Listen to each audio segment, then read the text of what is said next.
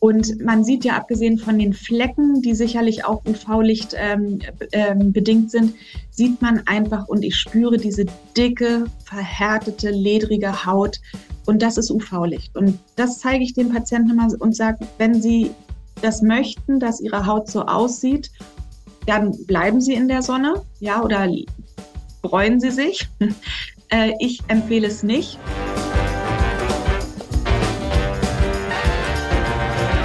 Herzlich willkommen zu unserer neuen Folge meines Podcasts Bewusst Schön Sein, dem Podcast für Schönheitschirurgie und das Leben. Heute habe ich einen Gast oder eine Gästin, sagt man heutzutage besser, mitgebracht, ähm, die ich äh, sehr mag und auch kenne und aus einem medizinischen Fachbereich kommt, der eigentlich viel oder den Patienten viel häufiger kennen als mich. Zu einem plastischen Chirurgen gehen wahrscheinlich nicht so besonders viele äh, Patienten häufiger in ihrem Leben. Äh, zu ihr schon, weil sie ist Dermatologin. Ihr Name ist Dr. Eve-Charlotte Walter und sie hat eine Praxis in Berlin-Charlottenburg am Savigny-Platz äh, schon seit vielen Jahren. Liebe Eve, ganz herzlichen Dank, dass du heute dabei bist und wir ein bisschen gemeinsam plaudern können über ja so einige Dinge, ähm, vor allen Dingen sicherlich auch über Überschneidungen zwischen unseren beiden Fachbereichen, die gar nicht so äh, klein sind. Ganz am Anfang würde ich dich bitten, stell dich doch einfach mal vor, wer du bist, ähm, was du machst. Ich habe es schon ein bisschen angeteasert ähm, und woher dich die Patienten kennen. Vielen Dank, Niklas. Ich freue mich sehr für die Einladung und ähm, ja, freue mich, dass du mich gleich als ersten Gast eingeladen hast. Also wie du schon gesagt hast, ich bin ähm, Hautärztin, also Fachärztin für Dermatologie und Venerologie, so nennt sich das. Und ähm, habe meine Ausbildung in Berlin gemacht bei der wundervollen Chefärztin Frau Dr. Albrecht damals ähm, in Spandau. Bin 2009 dann als fertige Fachärztin mit Zusatzbezeichnung Phlebologie, also was die Venen betrifft, was ich allerdings heute gar nicht mehr groß mache, ähm, durch ein paar MVZs medizinische Versorgungszentren getingelt und habe mich dann 2012, wie du gerade gesagt hast, in eigener Praxis niedergelassen. Ähm, ja, das sind schon wahnsinnige elf Jahre, die Zeit rast. Mhm. Und äh, ich habe da eine kleine, also wirklich mittlerweile kleinere Praxis, ähm, habe fünf Angestellte und ähm, bediene das ganze Gebiet der Dermatologie, aber auch natürlich der ästhetischen Dermatologie, was ja immer mehr zunimmt. Ich operiere kleinere Dinge gerne, also dermatologische Dinge. Ja, wir machen im Grunde genommen alles, was ich im Facharzt gelernt habe. Ja, und da kommen wir auch schon gleich an so einen Punkt, ähm, finde ich, wo es interessant wird. Du hast die ästhetische Dermatologie angesprochen und ähm, vielleicht fangen wir gleich mal mit diesem Überschneidungspunkt an, weil das häufig auch meinen Patientinnen und Patienten gar nicht so klar ist. Also grundsätzlich muss ich sagen, finden viele Patienten bei mir immer, dass ich eigentlich genauso gut auch Hautarzt sein müsste, weil ich so viele Fragen äh, zur Haut bekomme, die mhm. ich immer gar nicht beantworten kann. Ja, mhm. Weil ich kein Dermatologe bin, keine Dermatologin bin und ähm, das Fach ähm, auch für dich als Zuhörerin, Zuhörerin bestimmt ganz wichtig, ähm, eben was völlig anderes ist in dem Sinne als plastische Chirurgie. Wir als plastische Chirurgen wir lernen schon auch ein bisschen was über die Haut und ähm, interessieren uns auch dafür, aber es ist nicht wirklich so ein vordergründiger ähm, Ausbildungsinhalt. Wir gehen unter die Haut und operieren da. Aber was die Hautstruktur angeht, ähm, da wissen wir relativ wenig tatsächlich drüber. Wer sich dann für ästhetische Dinge interessiert, der, klar, kümmert sich auch mehr darum, was Hautalter, Hautalterung ist und wie sie verläuft und was mit der Haut an sich passiert. Aber es ist tatsächlich eher eine Expertise der Dermatologinnen äh, und Dermatologen. Und von daher wünschte ich manchmal, ich hätte ein bisschen äh, mehr äh, Eve Charlotte Walter in meinem Kopf sozusagen, um bestimmte äh, Sachen auch beantworten zu können. Hast du das auch andersrum manchmal? Ich wollte gerade sagen, ich wünschte mir, ich hätte sehr viel mehr Niklas Noack in meinem Kopf, wenn es um ja bestimmte Operationen auch gerade ähm, im Gesichtsbereich geht. Wobei ich das natürlich, sage ich jetzt mal so, kleinere Dinge mache. Ich bin immer der Meinung, man ist gut in etwas, was man häufig macht. Und deswegen ähm, bin ich jemand, der, wenn irgendwas Operatives oder auch sei es eben zum Beispiel auch, was ich oft gefragt werde, wenn im Alter so ein bisschen die Lieder hängen, ähm, ob ich das auch operiere. Ich denke mal, das wirst du mir wahrscheinlich beisteuern äh, oder beipflichten. Das ist sicherlich kein Hexenwerk, aber wenn man es halt nicht regelmäßig macht, habe ich für mich entschieden, dann mache ich es nicht und dann schicke ich ihm lieber äh, zu einem plastischen Chirurgen, der das einfach viel, viel häufiger dann doch in seinem Repertoire hat ähm, ja, ich glaube, so wie du das auch gerade gesagt hast, Dermatologie, plastische Chirurgie ergänzen sich eigentlich hervorragend, weil ähm, ich finde, nicht nur die Dermatologie hilft ja auch in der Ästhetik, sondern irgendwann kommen wir meistens an den Punkt, wo man dann doch operativ irgendetwas an sich machen ja, müssen nicht, kein Mensch muss müssen, aber möchte, wo wir so ähm, mit der reinen Dermatologie, mit zum Beispiel Injektionen von Hyaluronsäure oder anderen Biostimulatoren nicht weiterkommen und man dann einfach operativ vorgehen müsste. Ähm, genauso denke ich, ist es wirklich wichtig, was du gesagt hast, dass man nicht nur an Injektionen und Operationen denkt, sondern dass man sich das gesamte Hautbild anguckt und schaut, wie kann man die Hautstruktur verbessern, was kann man mit Pflege, was kann man mit mh, hm, ja, lokalen externern sozusagen noch verbessern an der Hautqualität.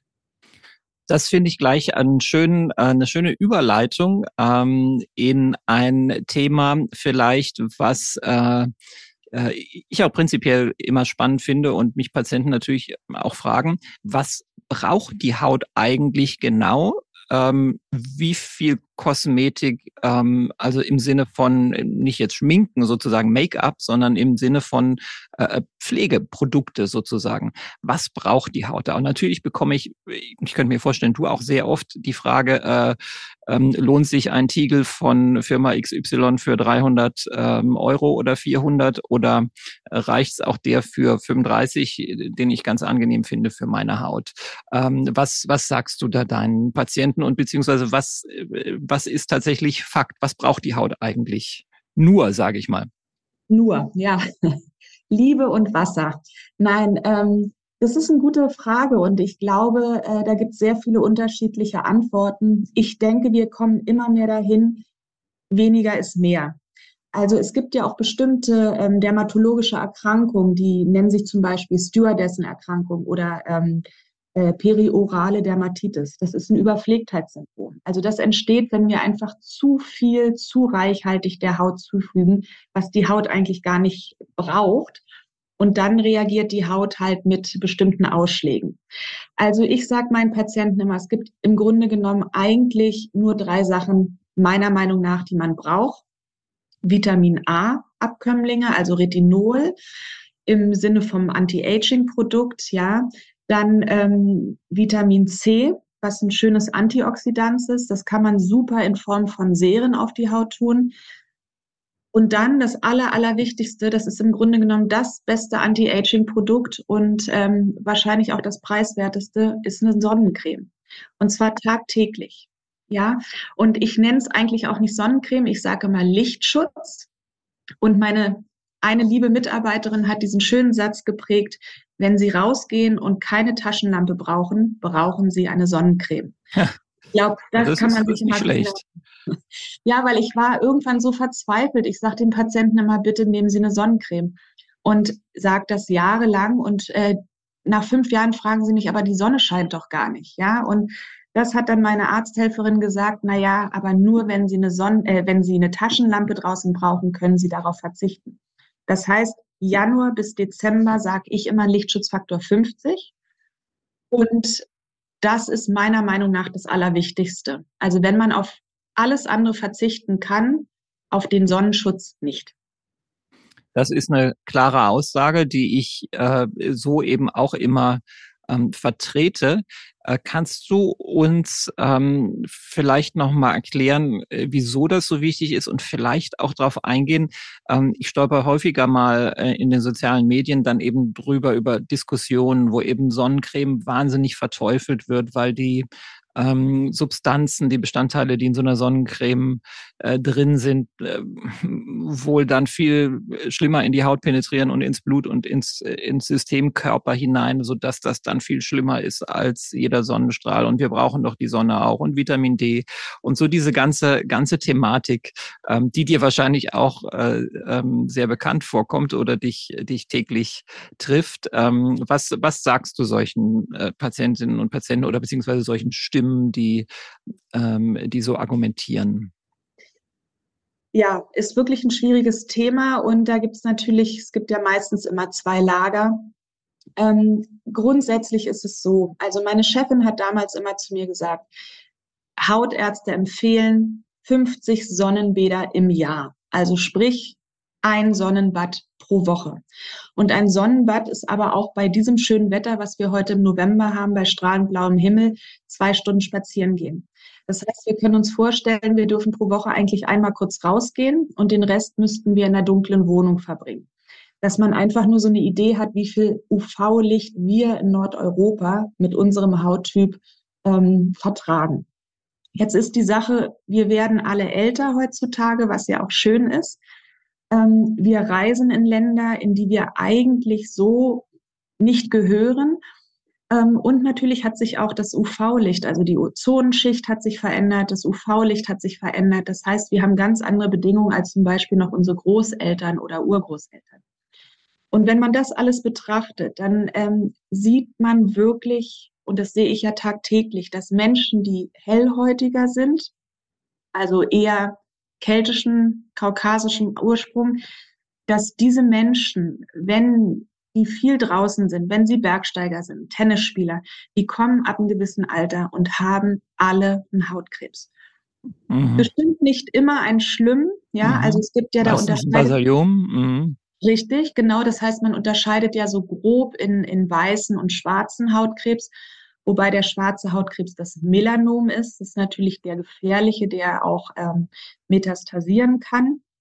Aber die, von denen ich gerade rede, die haben eher dann die weißen Hautkrebse, also Basalzellkarzinome, Basaliome, wie du eben meintest, oder eben auch aktinische Präkanzerosen. Also das sind ähm, Hautkrebsvorstufen, die auch in ein sogenanntes Plattenepithelkarzinom, in ein Spinaliom übergehen können.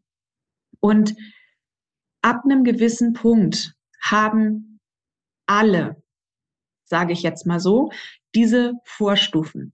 Das heißt, Kinder, die heute geboren werden, da wissen wir, die haben eine hundertprozentige Wahrscheinlichkeit, dass sie irgendwann mal aktinische Präkanzerosen entwickeln, ähm, die man auch behandeln sollte. Auch da hat sich ganz viel in der Dermatologie in den letzten 20, 30 Jahren getan. Ähm, genau, also das heißt, ich sehe diese Menschen mit Lichtschädigung. Abgesehen davon, dass das natürlich ästhetisch auch in Falten, in so richtig dicker, ledriger Haut ähm, ausartet, was ja auch nicht schön ist. Man hat Pigmentflecken, ja. Ähm, die Haut verändert sich einfach, was ästhetischen Punkt ist, aber natürlich dann auch medizinisch. Und insofern sage ich diesen Patienten immer, ich habe ein ganz schönes Foto bei mir in der Praxis hängen, was ein äh, Freund von mir fotografiert hat, eine, wie er sagt, sehr attraktive, sehr auf sich geachtete 80-Jährige. Man sieht nur ihren Rücken und der Rücken ist also man kann die Haut richtig fühlen, wenn man dieses Bild sieht. Mhm. Ja, das ist ein Schwarz-Weiß-Bild, oder? Ich erinnere mich, das bei, bei dir ja, gesehen zu haben. So oder so auf jeden Fall so ein bisschen, so wirkt so ein bisschen genau. Sepia-mäßig. Ja, ja, Richtig, genau. Genau. Mhm. Und man sieht ja, abgesehen von den Flecken, die sicherlich auch UV-Licht ähm, ähm, bedingt sind, sieht man einfach und ich spüre diese dicke, verhärtete, ledrige Haut. Und das ist UV-Licht. Und das zeige ich den Patienten immer und sage, wenn sie das möchten, dass ihre Haut so aussieht, dann bleiben sie in der Sonne, ja, oder bräuen sie sich. Äh, ich empfehle es nicht. Das mit dem Vitamin D ist eine gute Sache. Ähm, da kann man ganz klar sagen, dann substituieren Sie, weil wir kriegen in Nordeuropa sowieso nicht genau, genug UV-Licht ab, um den Vitamin D-Spiegel ähm, so zu halten, wie wir ihn gerne hätten. Das heißt, da sage ich immer, bitte einfach Vitamin D substituieren. Kann man ja hervorragend mit Tabletten oder Tropfen machen. Und zu dem anderen Thema, was du angesprochen hattest mit den Inhaltsstoffen. Ja, es gibt bestimmte Inhaltsstoffe, wo man gesehen hat, dass die kanzerogen, also krebserzeugend sind. Mhm. Diese Cremes ähm, werden sicherlich immer weniger und ähm, die werden vom Markt genommen werden. Man sollte eine, ähm, Sonnencreme, wenn man sie geöffnet hat, auch nicht länger als ein halbes Jahr benutzen. Mhm. Ach ja, das ist auch noch ein gutes Thema. Entschuldige, dass ich ja. unterbreche. Nee, nee, richtig, weil das ja. ist nämlich auch tatsächlich sowas, äh, was mir jetzt gerade so im Kopf rumgeistert, bevor ich es vergesse. Also zum einen tatsächlich stimmt das wirklich, dass man sie nicht lange, länger nehmen soll, sozusagen. Punkt eins und Punkt zwei, ähm, dass das Nachgräben vielleicht. Ähm, mhm. Da ist mir auch so im Kopf, äh, dass man das wirklich sehr regelmäßig machen muss, weil nach zwei, drei Stunden ist auch der Schutz nicht mehr da. Und vielleicht nochmal Punkt drei, weißt du, was das für Stoffe sind, die jetzt nicht unbedingt in der Sonnencreme sein sollten oder die ein Problem sind? Ja, ich fange mal gleich mit dem letzten an. Ich vergesse es immer. Ich sag's dir nochmal. Ja. Es sind eigentlich nur zwei Stoffe. Ich werde ja. sie nochmal nachreichen. Ja, alles ähm, gut. Äh, es war klar, dass diese Frage kommt. ähm, dann, ja, es stimmt, du darfst äh, oder du solltest nicht länger als ein halbes Jahr ähm, die Creme offen lassen, weil dann einfach der Lichtschutz nicht mehr gegeben ist, der draufsteht. Okay. Das heißt, ähm, so schön ähm, bei meinem Familienmitglied war ich mal im Bad und habe eine Sonnencreme gesehen, wo es das Design schon seit zwei Jahren nicht mehr gab. Mhm. Ähm, also die konnte dann gleich in Müll gehen. Ja, es wird dann, wenn da 50 draufsteht und du sie ein Jahr stehen lass, lässt, dann ist nicht mehr 50 drin. Und dann kann es halt auch passieren, wenn du dich dann eincremst, dass du dann einen Sonnenbrand sogar kriegst, ähm, weil einfach der Schutz gar nicht mehr da ist. Mehr da ist, ja. Und, und dann, dann, denkst du, du schützt dich und richtig. läufst aber, aber tappst richtig in eine Falle. Richtig, genau, genau. Und ähm, ja, man, also ganz wichtig auch, man muss die ausreichende Menge cremen. Ja, wenn ich immer so sehe, man geht mit 200 ähm, Millilitern in die Sonne, in Sonnenurlaub zwei Wochen und kommt zurück mit der Hälfte, dann hat man sich nicht richtig eingecremt. Mhm. Also so ein kleiner ähm, kleiner Merksatz ist, wenn man sich das Gesicht eincremt, sollte man praktisch beide, den Zeigefinger und den Mittelfinger, so einen Streifen an Sonnencreme drauflegen. Das mhm. ist die mhm. ausreichende Menge fürs Gesicht. Okay, das ist eine ganze Menge eigentlich, ne? Eine Menge, genau. Ja. Das ist eine Menge. Und, und Creme, Creme oder Spray, gibt es da einen signifikanten Unterschied? Spray, es gibt ja so tolle Sprays irgendwie. Ich habe auch so ein Sportspray, Faktor 50, ja. jetzt, den ja. sprühst du da drauf und ich habe immer persönlich den Eindruck, aber da kann, das weißt du vielleicht mhm. auch äh, dann besser, so ganz traue ich dem mhm. nicht. Äh, aber ich weiß es nicht. Ist es genauso wirksam wie eine Creme? Ja, eigentlich ja, aber auch da ist es natürlich, du musst die Menge auf der Haut haben. Und wenn du, sage ich mal, bei Sturm jetzt ein Spray dir aufs Gesicht sprühst und die Hälfte der Sprays in, in der Luft hängt, dann hast du nicht genug gesprayt. Ja. Aber ich komme jetzt gerade aus dem Urlaub und wir haben auch ein Spray benutzt ähm, und das hat super funktioniert. Ja, also gerade, ich habe ja häufig Männer bei mir in der Praxis, also schön klischeehaft sind es die Männer, die sich nicht gerne eincremen. Und dann sind es viele Sportler, die sagen, ich stehe auf dem Golfplatz oder auf dem Tennisplatz, ich kann mir nicht erlauben, eine fettige Hand zu haben. Abgesehen davon, dass es hervorragende Lotionen gibt, äh, wo man sich danach nicht mal die Hände waschen muss, sondern gleich den Golfschläger wieder anfassen kann. Ja. Ähm, das sage ich dann immer und ähm, teste das natürlich auch gerne vorher selber aus. Und denen empfehle ich dann aber auch ein Spray, dass ich sage, dann nehmen Sie wenigstens ein Spray mit in die Tennistasche und sprühen sich ein, weil das Nachcremen, Nachsprühen schon wichtig ist. Und genau wie du gesagt hast, alle zwei, drei Stunden würde ich nachlegen ähm, wenn man natürlich einen Badeurlaub macht und viel im Wasser war, würde ich also mindestens alle zwei Stunden nachcremen, weil einfach viel, auch wenn da wasserfest draufsteht, natürlich trotzdem viel trotzdem ein bisschen was runtergeht. Wahrscheinlich gerade Richtig. auch in, im, im Salzwasser oder mit genau. Chlor, ne? Das reagiert ja, ja, dann auch alles mit der Haut und ja. nimmt wahrscheinlich ja. auch ein bisschen was von dem Schutz wieder äh, genau. runter. Ja, ja. Genau. Selbst wenn es als wasserfest angepriesen wird. Ja. Gibt es eigentlich dieses, ähm, äh, man hat ja früher immer gesagt, dass die Haut schon auch ein quasi ein UV-Gedächtnis hat. und, mhm. und dass äh, man, wenn man viele Bestrahlung hatte in der Kindheit schon, ich meine, ich persönlich weiß, dass meine Eltern hatten dafür, damals gab es noch kein so großes Bewusstsein. Ne? Ich mhm. habe dann eben Sonnenbrand gehabt und dann äh, danach war man braun und dann war auch ein gewisser Sonnenschutz da und dann, ja, es wurde ein bisschen drauf geachtet, achtet auf Sonnenschutz, aber nicht so viel, so dass mhm. ich schon auch einige Sonnenbrände in meiner, meiner Kindheit erinnere. Ja.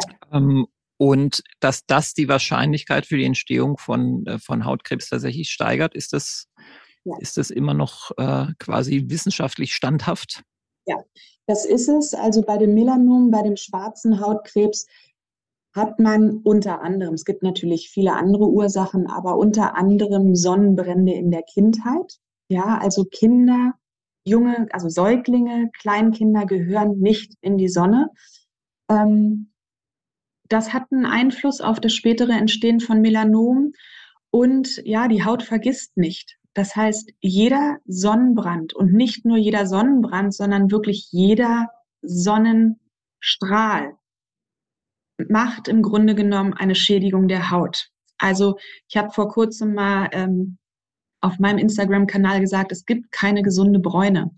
Wir haben, wir bräunen als Schutz gegen die UV-Strahlen. Ja, das ist im Grunde genommen durch UVB bedingt einfach, dass die Pigmentzellen sich vergrößern. Mhm. Das ist ein Schutz, ein Eigenschutz, genauso wie die UVA-Strahlen auch, ein, ähm, auch die Haut sich auch dagegen äh, wehrt. Und das macht dann irgendwann halt die Hautalterung, die Pigmentflecken und kann auch in einem weißen Hautkrebs zum, äh, zumindest in einer Vorstufe enden. Mhm, mhm. Ja, das ist, äh, das sind wirklich äh, wahnsinnig äh, tolle und wichtige Hinweise, die du gibst, weil ich denke, wir sind da auch ein Stück weit einfach in unserer Gesellschaft ähm, in Anführungszeichen versaut, sage ich mal, ganz, ganz gelinde, mhm. weil man eben sich an äh, den Äußerlichkeiten oder äh, den Bildern orientiert, ne? äh, dass es schön ist, braun zu sein. Ich meine, insgesamt finde ich jetzt persönlich im Vergleich zu noch vielleicht in den 80er, 90er Jahren auch ist so dieses tiefe Braunsein, auch dieses Solarium gegerbte, ist, glaube ich, nicht mehr ganz so innen. Würdest du das auch sagen? Also ja. Oder, oder ja. Doch, das sehe ich auch so.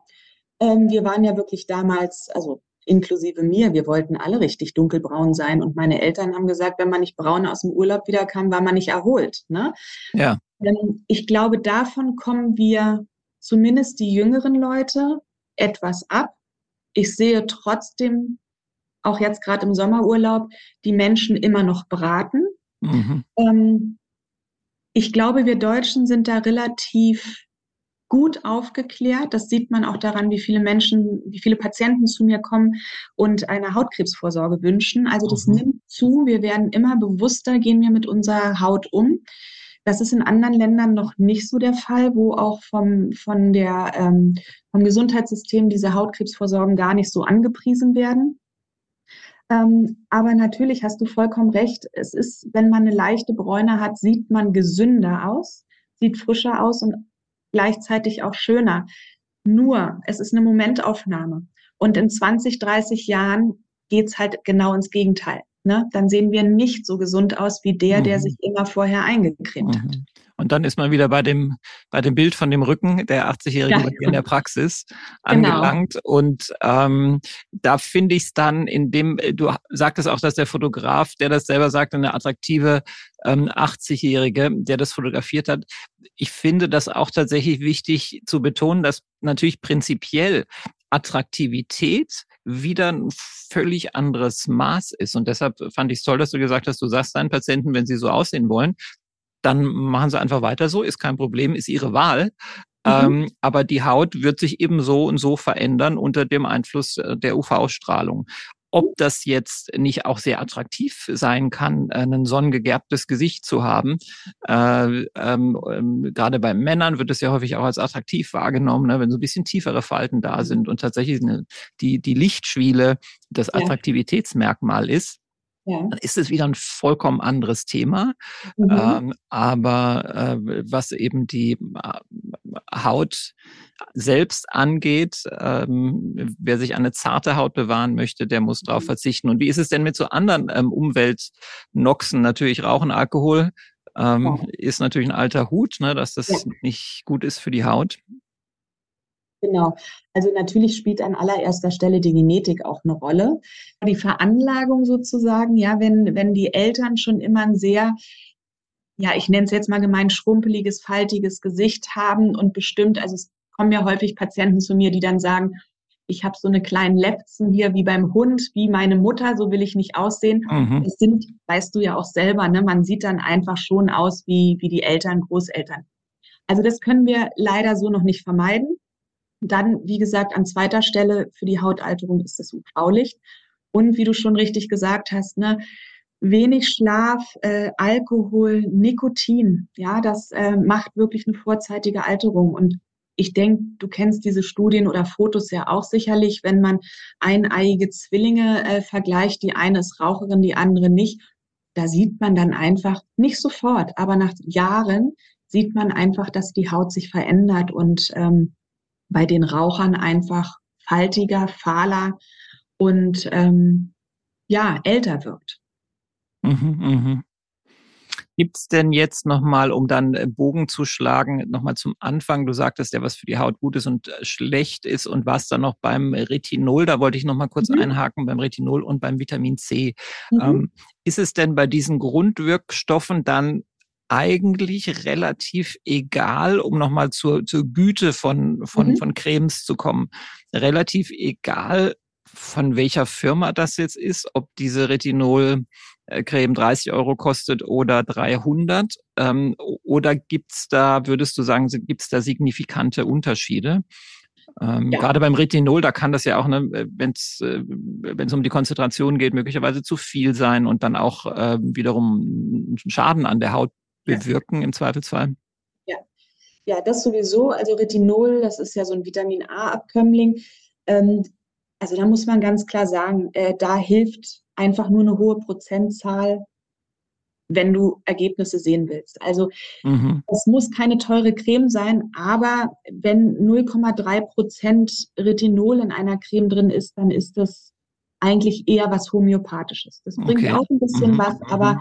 wir reden hier so richtig Erfolge ein, zwei, drei Prozent. Und das ist zum Beispiel in Deutschland, darfst du gar keine zwei Prozent Retinol mehr in Pflege haben. Das heißt, ah, das sind dann schon verschreibungspflichtige. Genau. Ähm, also insofern sage ich immer, die 300 Euro müssen nicht sein. Es kommt aber trotzdem darauf an, wie hoch die Dosierung ist. Und bei den Retinol-Patienten oder beziehungsweise bei den Patientinnen ähm, Patientinnen, bei denen ich äh, Retinol empfehle, sage ich, fangen Sie langsam an. Machen Sie das erst jeden zweiten Tag, jeden dritten Tag dünn.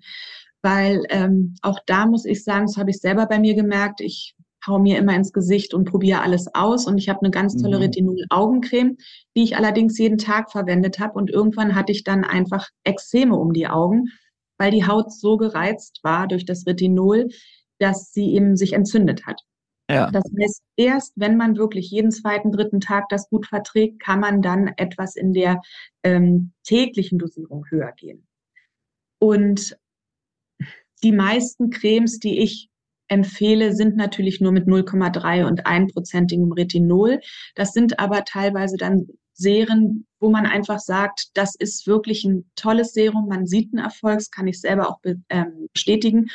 Und wenn es dann darum geht, noch mehr zu machen, dann verschreibe ich Retinol, ähm, also äh, Tretinoin-Präparate zum Beispiel, die höher dosiert sind. Mhm. Das sind dann aber wirklich schon stärkere Präparate, die man zum Beispiel auch in der Akne-Therapie nimmt benutzt. Ja, ja.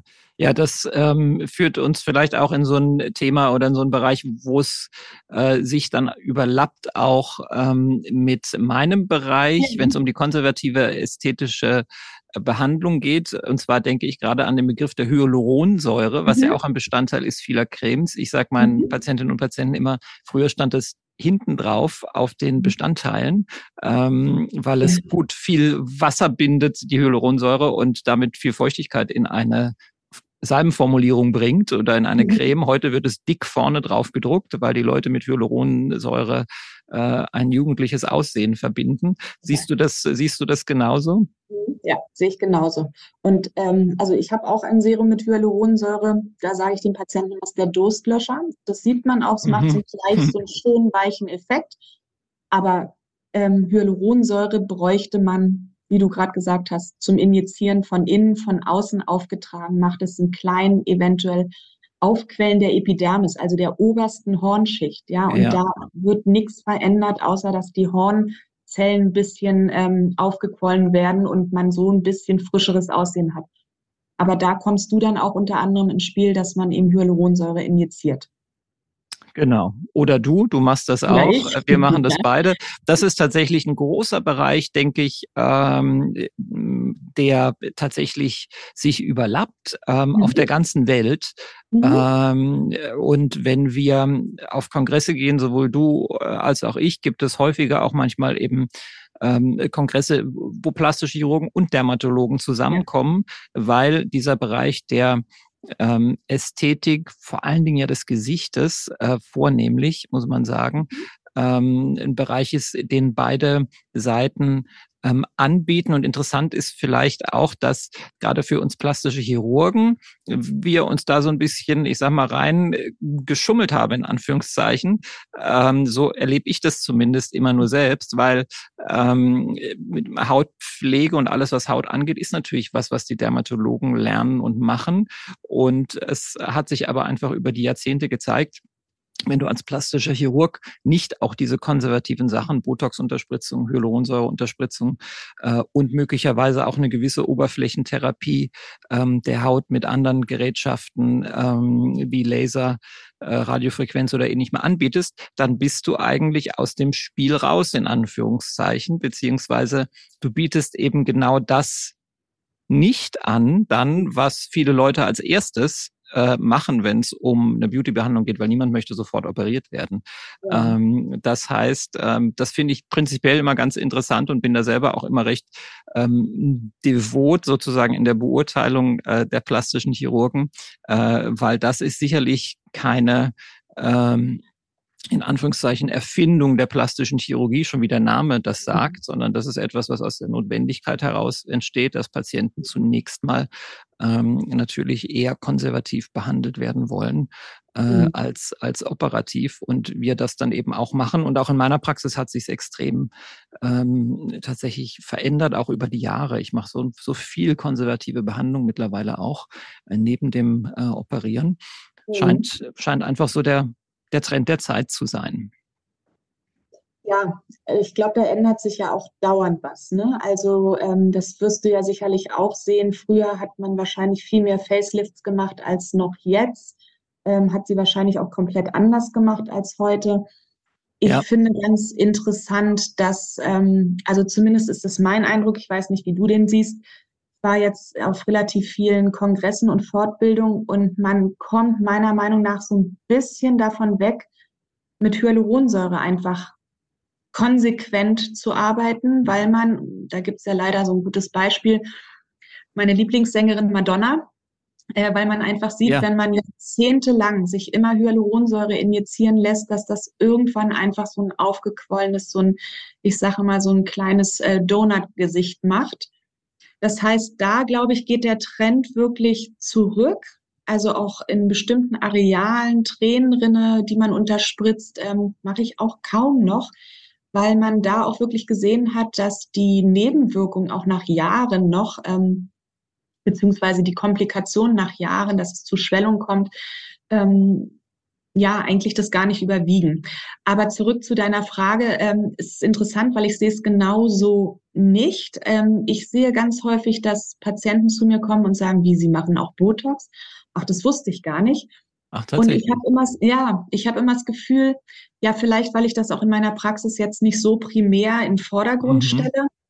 Ähm, wir, also wenn ich einen Patienten kenne und äh, der mich fragt, was könnte ich denn für eine Creme nehmen, dann berate ich den natürlich und sage dann auch, man könnte bei diesem Fältchen Botulinumtoxin äh, injizieren oder man könnte Hyaluron oder was anderes machen.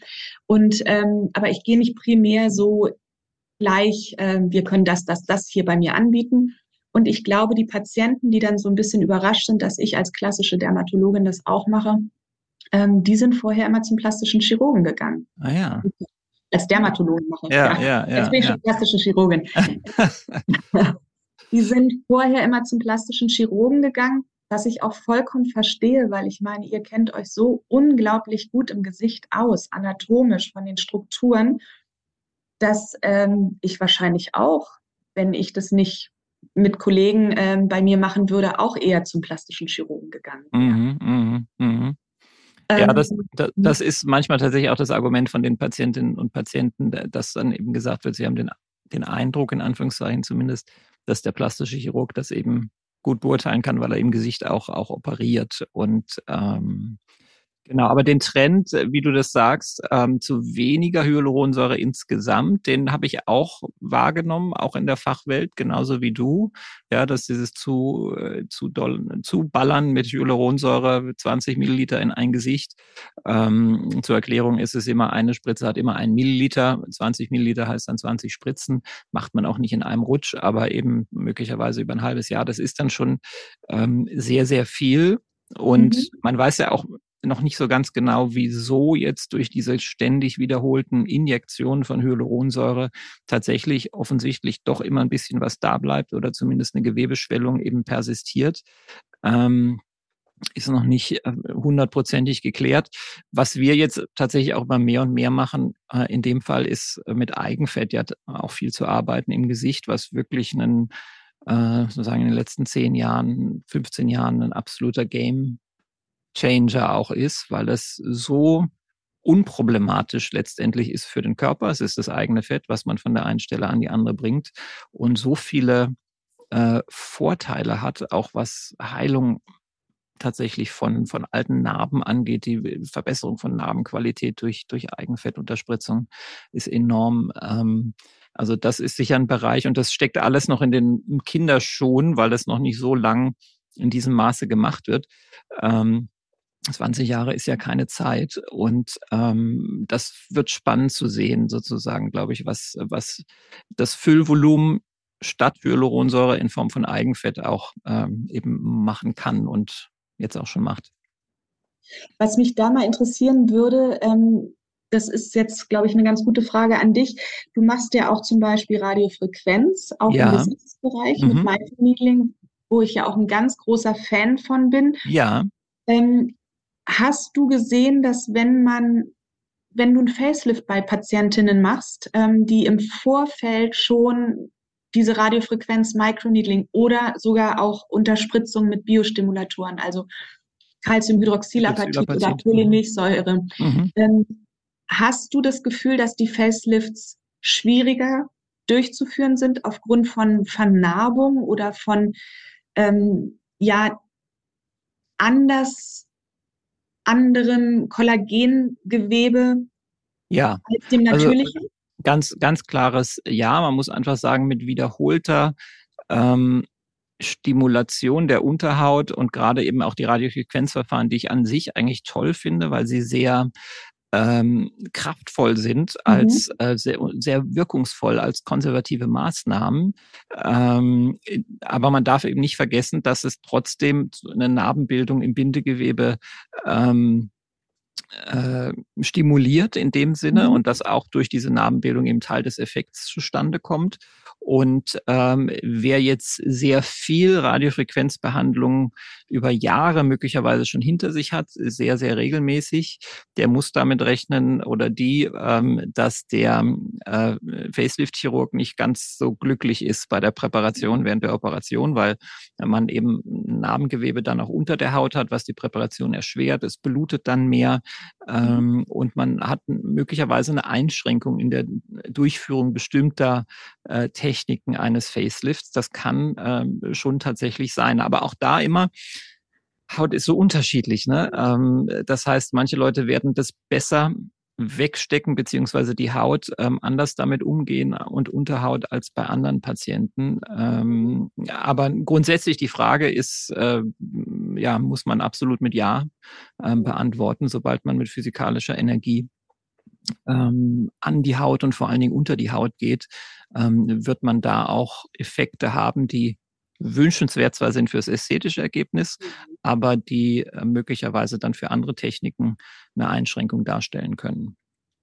Ja, siehst du, das ist nämlich ein guter Punkt, wo wir beide wieder überlappen, dass man dann, wenn ich eine Patientin vor mir habe, die ich womöglich zu einer Radiofrequenzbehandlung aufkläre, dass man da vielleicht im Vorfeld auch schon fragt, können Sie sich denn überhaupt mal ein Facelift vorstellen? Es gibt ja viele, die sagen, Operation kommt für mich nie in Frage. Ja, ja. Sagen, da ist es dann immer am einfachsten, ne? obwohl sich das ja. natürlich auch immer ändern kann. Ja, natürlich. Sag niemals nie, genau.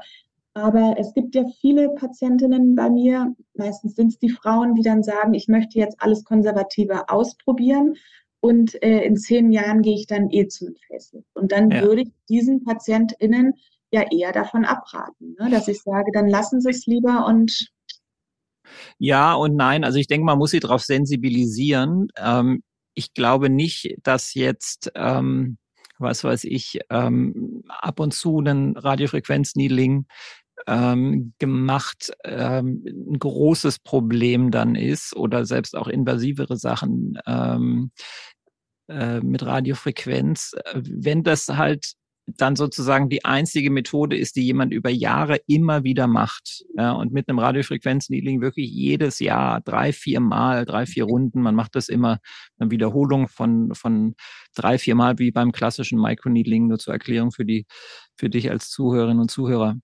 ähm, wiederholt man diese Microneedlings und mit Radiofrequenz, da wird dann eben noch Hitze zusätzlich generiert. Und wenn man das dann eben wirklich sehr, sehr regelmäßig macht, dann muss man erwarten, dass äh, tatsächlich die Schwiele unter der Haut, die Gewebeschwiele des äh, Bindegewebes sich auch verändert. So kategorisch sagen, ähm, wenn Sie jetzt Radiofrequenz machen, dann äh, können Sie in zehn Jahren kein Facelift mehr machen. So weit würde ich definitiv nicht gehen. Ich denke, die Effekte sind ähm, so dramatisch nicht. Es ist dann tatsächlich auch die Wiederholfrequenz äh, und das extensive ähm, Durchführen von, von zum Beispiel Radiofrequenzbehandlungen, was dann zum Problem wird. Also wie immer, die Dosis macht das Gift in Anführungszeichen. Genau. Mäßigung. Genau. Mäßigung ist in allen Dingen, allen Facetten des Lebens angesagt. Ja, das stimmt, genau. Ja, Mensch, du, jetzt sind wir schon äh, äh, relativ äh, lange dabei und ja. kommen sozusagen schon äh, langsam zum Ende äh, mhm. unseres Podcasts für heute, unserer Podcast-Folge. Ähm, möchtest du noch irgendwas loswerden? Hast du noch irgendeine Frage an mich? Irgendwas, was du noch äh, im Kopf hattest, sagen wolltest und äh, äh, jetzt wäre der Moment dazu. Jetzt wäre der Moment dazu. Nein, habe ich eigentlich nicht. Also ich fand das, äh, ja, vielen Dank, wie gesagt, für die Einladung. Ich fand es auch ganz toll äh, zu gucken, wo so Überschneidungspunkte von uns, ja. in, in, unseren Fachrichtungen sind. Und ich denke, dass das auch so sehe ich das immer ganz wichtig ist, dass man dann auch ähm, interkollegial sich austauscht und ähm, ja, also ich glaube, wir passen da ganz gut als Fachrichtung zusammen. Absolut, das äh, finde ich auch. Und ähm, auch da gibt's, das wissen wir beide auch, es gibt immer natürlich viel Konkurrenzdenken, auch ähm, was Fachbereiche angeht, ne, in der Medizin, die sich nicht grün sind. Und ja. äh, die einen sagen, ich kann das aber besser, du darfst das nicht machen, du sollst das nicht machen. Wie auch immer. Ich, ich denke, so, so wie das in diesem Bereich ist ähm, zwischen unterschiedlichen Facharztdisziplinen. Ähm, so ist es eben auch im richtigen Leben, wenn man versuchte, sich ähm, etwas offener aneinander anzunähern und den anderen zuzuhören und eher Gemeinsamkeiten herauszuarbeiten als ähm, Gegensätze ähm, und Konkurrenz zu äh, herauszukehren, ähm, oder sich darauf zu fokussieren, dann äh, wären wir vielleicht schon ein Stück weiter ähm, in dieser Welt. Liebe Eve, ich freue mich wirklich sehr, sehr, sehr, dass du äh, meine erste Gästin ähm, warst in diesem Interview-Podcast meines Podcasts Bewusst schön sein. Wenn du, wenn ihr Fragen habt, ähm, auch an Eve, ihr könnt Sie natürlich erreichen, Frau Dr. Walter, auch über äh, das Instagram. Wie ist deine Instagram-Adresse? Die müsste sein dr.ev.charlotte Walter. Genau, da könnt ihr sie natürlich auch befragen. Ähm, der Podcast ähm, wird äh, zu hören sein, natürlich über die Podcast. Ähm, äh, die Podcast-Plattform, die es so gibt und auch zu sehen sein, äh, tatsächlich, wenn ihr wollt, bei YouTube. Und ähm, da ist dann viel Platz auch zu kommentieren. Vielen, vielen Dank ähm, an dich, äh, Eve, und ähm, an dich am ähm, Kopfhörer oder Lautsprecher oder wo immer du diesen Podcast hörst, ähm, fürs Zuhören. Bleib so schön, wie du bist und bis zum nächsten Mal. Danke, Eve. Tschüss, danke.